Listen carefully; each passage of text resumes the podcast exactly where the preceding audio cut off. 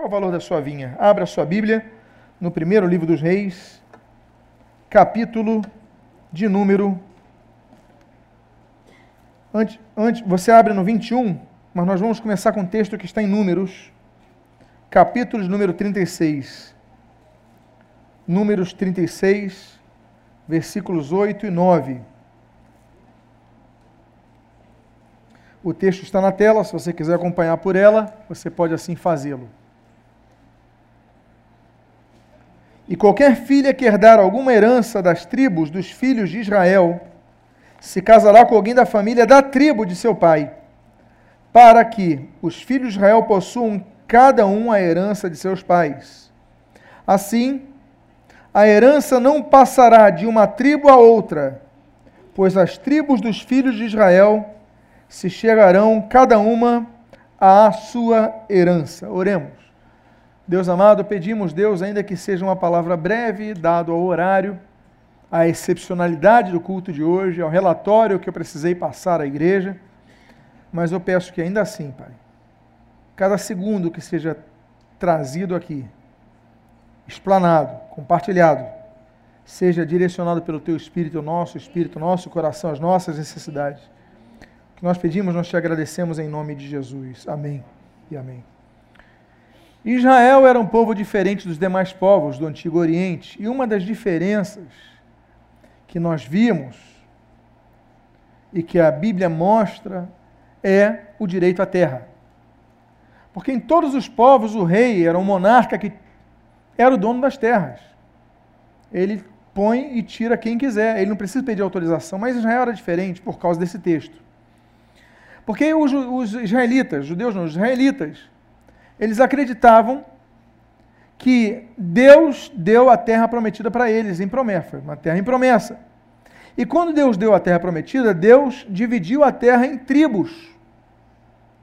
Então, a tribo de Benjamim recebeu uma, a tribo de Zebulon recebeu outra, a tribo de Dan recebeu outra, a tribo de Judá recebeu outra. Cada tribo recebe um pedaço de terra. Então, o judeu o israelita anterior ao judeu, eles tinham uma noção de que a terra de Israel foi dada por Deus, em segundo lugar, pertencia às tribos de Israel. E em terceiro lugar, o texto que você leu mostra que não apenas pertencia às tribos, mas não podiam, o dono daquelas terras, não podiam ser de outras tribos. Ou seja, se eu tenho uma terra, tal lugar, eu sou da tribo de Judá, eu sou um judeu. Então, eu sou dono dessa, dessa terra. Aí eu vou deixar a terra por herança aos meus filhos. Eu morro, meus filhos vivem. Só que meus filhos querem vender a terra. Eles podem vender a terra? Podem, desde que o comprador seja de que tribo? De Judá. Se aparecer um comprador de Zebulon, israelita de Zebulon, ele pode comprar terra? Não pode. Por quê? Por causa desse texto. Então os monarcas de Israel, eles respeitavam essa lei. E o judeu e o israelita, eles tinham uma ideia de que o monarca podia tudo, podia tantas coisas, mas isso ele não podia, não tinha direito sobre a terra. O que é meu, não posso passar para outra tribo, a não ser que, excepcionalmente, o rei seja da mesma tribo daquela pessoa, e ele pode comprar. Explicado isso, eu convido a que você vá então para, primeiro, para o primeiro livro dos reis, capítulo 21. E nós vamos ler o texto que está na tela, do versículo 1 ao versículo 2. 1 Reis, capítulo de número 21, versículos de número 1 e 2. Todos encontraram? Diz a palavra de Deus. E sucedeu depois destas coisas que Nabote, os reis israelita, tinha uma vinha de Israel junto ao palácio de Acabe, rei da Samaria. Então Acabe falou a Nabote, dizendo: Dá-me a tua vinha para que me sirva de horta, pois está vizinha ao lado da minha casa. E te darei por ela outra vinha melhor, ou, se for do teu agrado, dar-te-ei o seu valor em dinheiro. É por causa daquela regra que o rei tem que negociar a terra com alguém. Acabe, vocês sabem que foi um rei mau. Ele foi um bom administrador, para quem estuda a história de Israel sabe que ele equalizou a balança comercial. Ele fez uma ótima, é, um ótimo governo, uma ótima administração em termos de importações e exportações, avançou com a indústria. Ele era um bom administrador, mas foi um péssimo líder, porque o líder de Israel tinha que ser um líder também que tivesse o coração em Deus. E ele era casado com uma mulher chamada Jezabel, que depois, inclusive, vai fazer com que Nabote seja morto. Mas eu não quero falar da morte de Nabote. Eu quero falar apenas disso. Das propostas que Acabe faz para Nabote para ter a vinha dele. Eu pergunto: quanto vale a sua vinha de Jezreel? Você tem vinha em Jezreel. Você tem coisas de valor. Quanto vale isso na tua vida? E nós vamos ver então três propostas. A primeira delas está nesse texto que surge em amarelo. Dá-me a tua vinha para que me sirva de. Dá-me a tua vinha para que me sirva de horta. A primeira proposta de Acabe é que ele desse a vinha para transformar a vinha em horta. A vinha é uma simbologia muito usada na Bíblia. Em Isaías, capítulo de número 5, por exemplo, fala que a vinha é o povo de Deus, é o povo de Israel. Em Mateus, capítulo número 20, por exemplo, fala que Jesus é o Senhor da vinha. A Bíblia fala em João, capítulo 15, sobre o viticultor, a vinha e os seus ramos. E a vinha que não produz fruto, ela não serve para nada senão para ser cortada e lançada ao fogo. A Bíblia fala muito sobre vinha. Uma das passagens que mais marcou a minha ida a Wittenberg foi quando eu vi um quadro de Lucas Cranar falando das vinhas do Senhor, da seara do Senhor. Os romanistas destruindo a vinha e os reformadores cuidando da vinha do Senhor. Sempre foi um símbolo a vinha. Aqui na Bote, ele tem a vinha em Jezreel e parece que é uma vinha maravilhosa, tanto é que o rei é cobiça. E ele fala assim: Dá-me a tua vinha para que me sirva de horta. A primeira proposta dele é a proposta que o diabo quer fazer à nossa vinha, aquilo que para nós tem valor, a nossa família, o nosso ministério, aquilo que Deus depositou em nossas mãos para cuidarmos, porque vinha requer cuidado. Se nós não cuidarmos da terra, se nós não regarmos a vinha, ela não vai dar fruto, não vai dar uva, não dando uva, não dá vinho, não dá nada. Para nada serve, nem sombra dá se ela estiver seca. A vinha é algo que nós recebemos da parte de Deus, mas que nós precisamos cuidar. A vinha traz sombra e a vinha traz alimento. Nabote, ele faz uma proposta. Dá-me a tua vinha para que eu transforme em horta. O diabo ele faz uma proposta. Dá-me a tua vinha para que eu transforme em horta. Aquilo que você recebeu de incumbências da parte de Deus, o diabo quer trocar com você por algo que é muito parecido. Porque afinal de contas, vinha e horta produzem alimento, não produzem? Horta não produz alimento? Mas são parecidos, mas não são a mesma coisa. Deus te deu um ministério. Deus te deu uma responsabilidade na igreja. Deus te chamou. Aí o que, que você fez? Você produzia frutos, você produzia vinho, você produzia uva. Você saiu. Você simplesmente aceitou a proposta do diabo e trocar vinha por horta, afinal de contas, os dois dão alimento, são parecidos. Mas você começou a ver que a sua vida não frutificou mais. Você começou a ver que você começou a não tinha aquela alegria que você tinha. Você começou a ver que começou a perder coisas, porque você saiu do centro da vontade de Deus.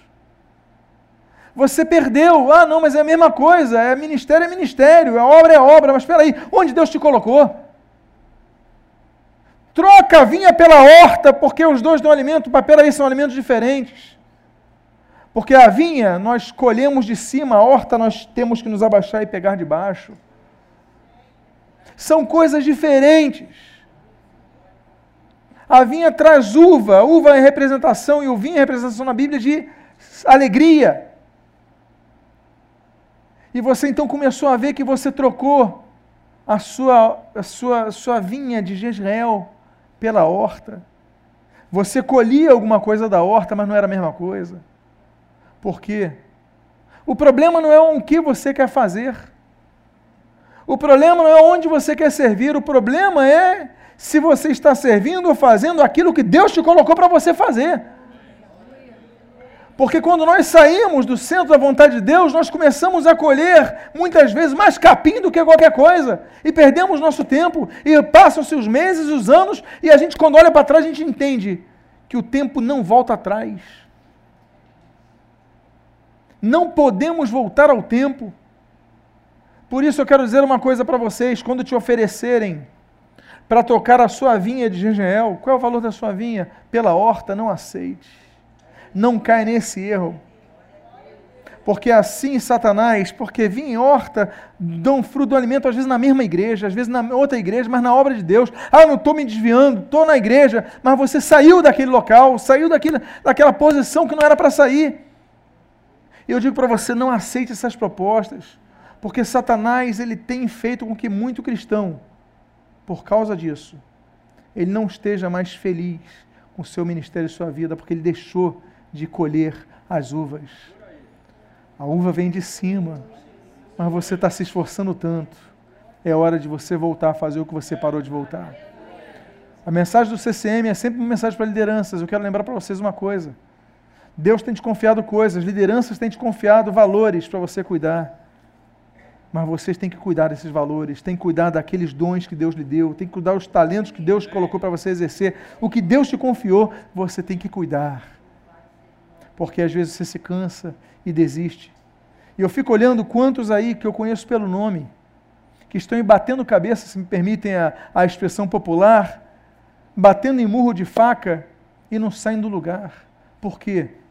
Porque não tem capacidade? Tem. Mas porque decidiram fazer coisas que não estavam no centro da vontade de Deus, estavam no centro dos seus corações. Nabote não aceita a proposta de Acabe, então Acabe faz uma segunda proposta. A segunda proposta de Acabe, nós lemos: Dá-me a tua vinha para que me sirva de horta, pois esta vizinha ao lado da minha casa. E a segunda proposta é: E te darei por ela outra vinha melhor. Agora ele não pede mais para dar. Como Nabote falou, não vou dar.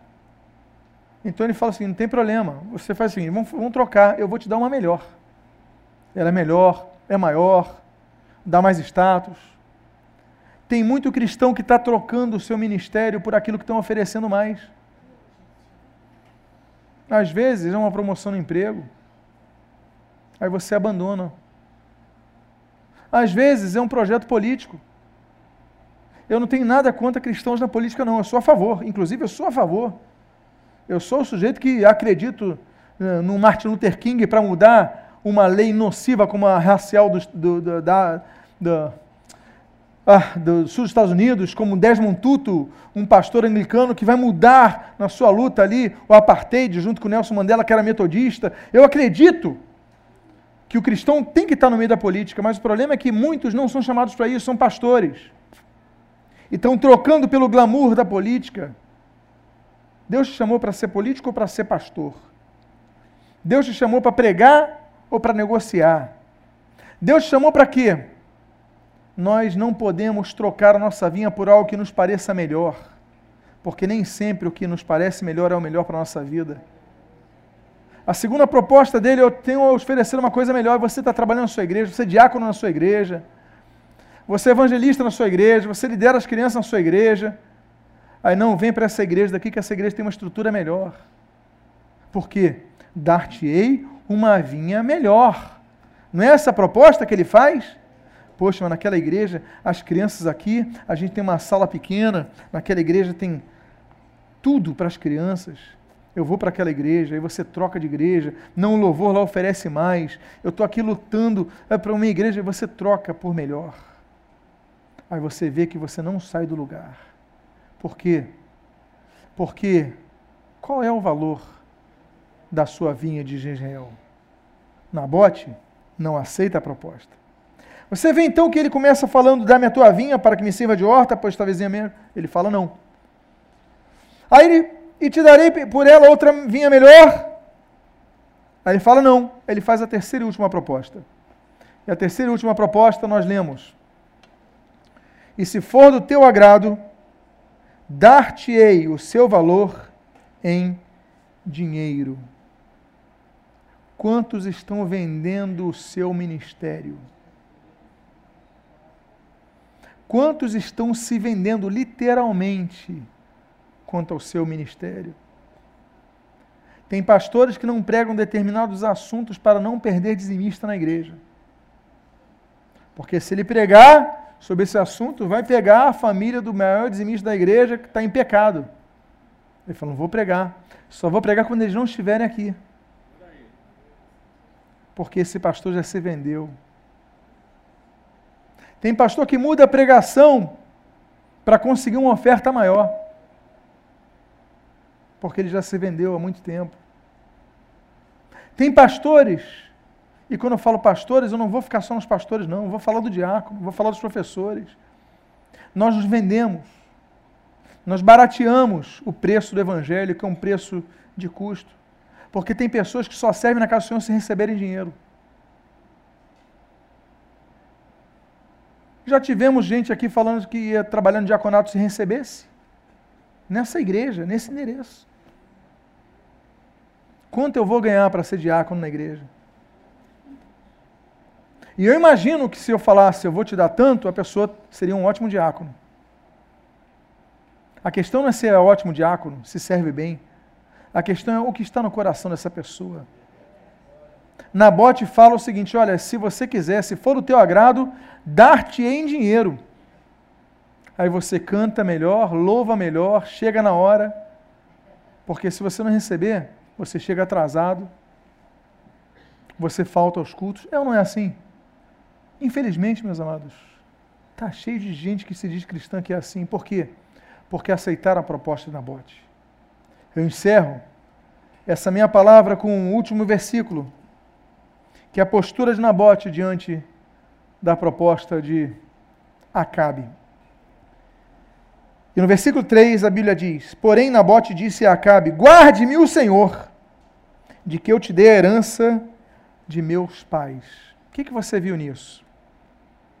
Nós não sabemos se ele precisava de dinheiro. Nós não sabemos se ele precisava de uma vinha melhor. Nós não sabemos se ele precisava de algo. Ah, vou honrar o rei porque vou ter favores políticos. Nós não sabemos. O fato é que nessa hora ele se lembra de uma coisa, dos princípios. Ele fala assim: guarde-me o Senhor, de que eu dê a herança de meus pais. O que, que significa o que nós lemos aqui? É que ele se lembra dos princípios da palavra de Deus. Lembra o texto que nós lemos no início de Números? Olha, o que você receber do seu pai não pode passar para outro se não for da mesma tribo. Ele falou: guarde-me o Senhor. Porque se eu fizer e aceitar a proposta do rei, eu vou falhar com a Bíblia. E nessas horas é que nós vemos a importância de instruir o nosso filho no caminho que deve andar desde cedo. Porque quando crescer, ele não vai se desviar dele, porque ele vai se lembrar da semente. É por isso que nós temos que ler a Bíblia, estar na igreja sempre. Por quê? Porque quando nós guardamos a palavra, nós somos mais fortes para enfrentar Acabe e o diabo. Todos aqui são tentados, somos todos tentados em todas as áreas. Mas na área de serviço, todos que servem na casa do Senhor são tentados a desistir, a desanimar, todos são tentados. Mas quero dizer uma coisa para vocês: nós sejamos como Nabote. Guarde-me o Senhor, que eu esqueça do que a Bíblia diz. Guarde-me o Senhor, que eu passe a herança dos meus pais, porque estão me oferecendo mais vantagens. Nabote é morto.